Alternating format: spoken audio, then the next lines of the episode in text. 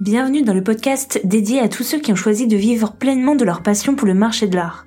Je suis Marion Girard, formatrice, et j'accompagne celles et ceux qui aspirent à s'épanouir professionnellement dans ce secteur fascinant. Chaque semaine, je vous propose un nouvel épisode consacré tantôt à l'histoire des objets anciens, tantôt à l'entrepreneuriat dans le marché de l'art. Considérez ce podcast comme un raccourci pour concrétiser vos projets dans ce secteur.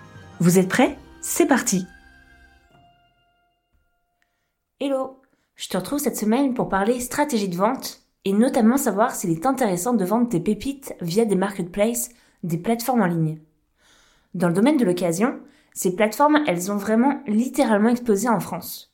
Je parle par exemple de Le Bon Coin, Etsy, Celency, euh, Katawiki, Pro Antique, encore Vinted, eBay, euh, Vestiaire Collective, etc., etc., et j'en oublie certainement. Alors, est-ce intéressant pour toi de passer par ces plateformes? J'ai envie de dire oui et non. Si tu es au démarrage de ton entreprise, que tu te lances tout juste dans la vente d'antiquités, de biens d'occasion, je comprends très bien que ton premier réflexe soit de t'inscrire sur une de ces plateformes. Car si tu commences juste, en principe, eh bien, tu as zéro visibilité. Personne ne te connaît. Et effectivement, il peut être judicieux de passer par une de ces plateformes pour vendre tes premiers produits. Car le principe de ces plateformes, eh bien, c'est justement de t'apporter des acheteurs. Ces plateformes, en principe, elles alertent les acheteurs les plus susceptibles d'acheter tes articles. Entre guillemets, euh, ces plateformes, elles sont là pour te faciliter la vie. Très souvent, pour mettre en vente tes biens, il suffit alors de remplir une fiche produit, de décrire ton article, ajouter des photos et indiquer un prix. Et c'est tout. Et ces plateformes, euh, parfois, elles te fournissent même une étiquette prépayée pour l'expédition. Donc vraiment, c'est vrai que ça semble assez facile.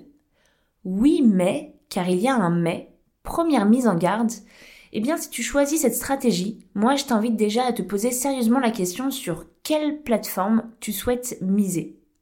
Sur quelle plateforme au singulier. Premier facteur à prendre en compte, c'est quel type de bien tu vends et à qui tu t'adresses. Quelle est ta clientèle cible? En fonction de ces deux critères, tu ne vas pas miser sur la même plateforme. Si tu vends par exemple essentiellement des vêtements et accessoires de mode de seconde main pour femmes, tu vas peut-être miser sur Vinted. Si tu vends essentiellement du mobilier 18e, peut-être que là tu vas davantage miser sur Pro Antique. Et si tu proposes à la vente des biens d'occasion customisés, qui demandent un savoir-faire artisanal, eh bien là tu vas miser plutôt sur Etsy. Tu vois l'idée. Ne fais surtout pas l'erreur d'être sur toutes les plateformes de revente, car sinon ça va te prendre un temps de dingue de remplir toutes tes fiches produits. En plus, euh, note-toi bien que ce n'est pas parce que tu passes par ces plateformes, et non par ton propre site web, que tu vas pouvoir te passer de travailler sur le développement de ta marque. Tu ne vas pas pouvoir faire l'impasse dessus.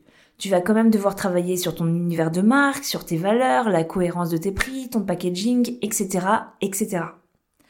Ensuite, si ces plateformes t'apportent tes premières ventes, ce qui est très bien pour un démarrage, garde tout de même en tête que tu risques d'être un petit peu toujours confondu avec tous les autres vendeurs euh, de ces plateformes, que tu risques d'être noyé un petit peu dans la masse. Alors là, tu vas peut-être me dire que oui, certes, mais c'est un peu la même chose avec Instagram ou encore TikTok, peu importe, qu'il est difficile de se démarquer euh, sur les réseaux sociaux. Oui, ok, mais la grosse différence, c'est qu'une fois que tu es repéré par un prospect sur Insta, eh bien, il va s'abonner à ton compte et ensuite il va te suivre. Il va pouvoir acheter de nouveau chez toi, participer à ta visibilité en commentant tes publications et même te recommander à son entourage.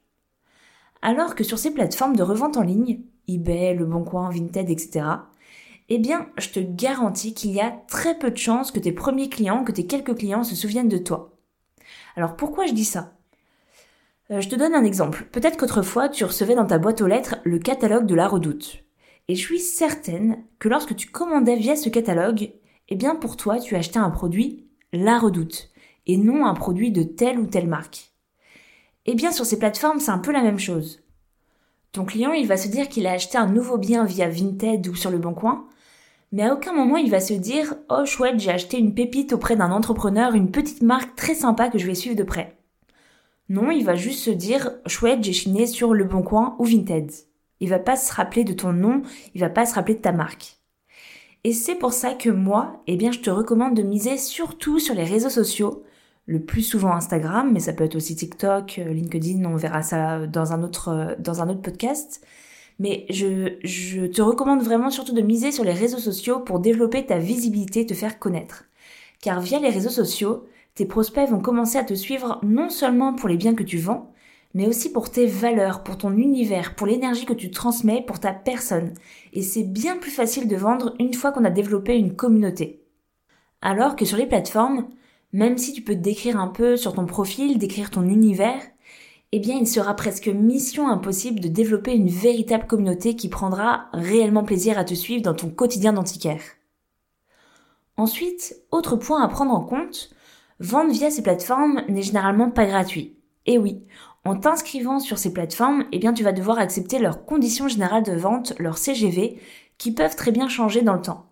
Souvent ces plateformes, elles se rémunèrent en te prélevant des commissions sur tes ventes. Il faut donc en prendre compte euh, lorsque tu vas devoir fixer tes prix. Tu es donc complètement soumis à leur bon vouloir. S'ils décident de ne jamais te mettre en avant dans leur campagne d'emailing, leur coup de cœur, eh bien tu n'y peux absolument rien. En revanche, ils peuvent très bien mettre en avant un de tes concurrents qui vend exactement le même type de produit que toi, mais qui fait ça en tant qu'amateur, juste pour le plaisir, donc pas soumis aux mêmes charges que toi, et qui peut donc se permettre de vendre à des prix cassés. Et là, ça peut même te desservir car tu passes pour le marchand antiquaire qui vend très cher sans que tu puisses montrer que ça s'explique par ton professionnalisme, tes compétences d'expertise, ton univers de marque que tu as développé, etc., etc. Bref, en somme, je pense que tu as compris mon avis sur l'intérêt ou non de passer via ces plateformes. Pour moi, eh bien, il est intéressant effectivement de placer par une et seulement une de ces plateformes lorsque tu débutes, que tu es encore au démarrage de ton activité. Mais cela ne te dispense absolument pas en parallèle de développer ta visibilité, créer une communauté autour de ta marque via les réseaux sociaux. Puis, après quelques ventes, d'envisager d'avoir ton propre site web pour vendre.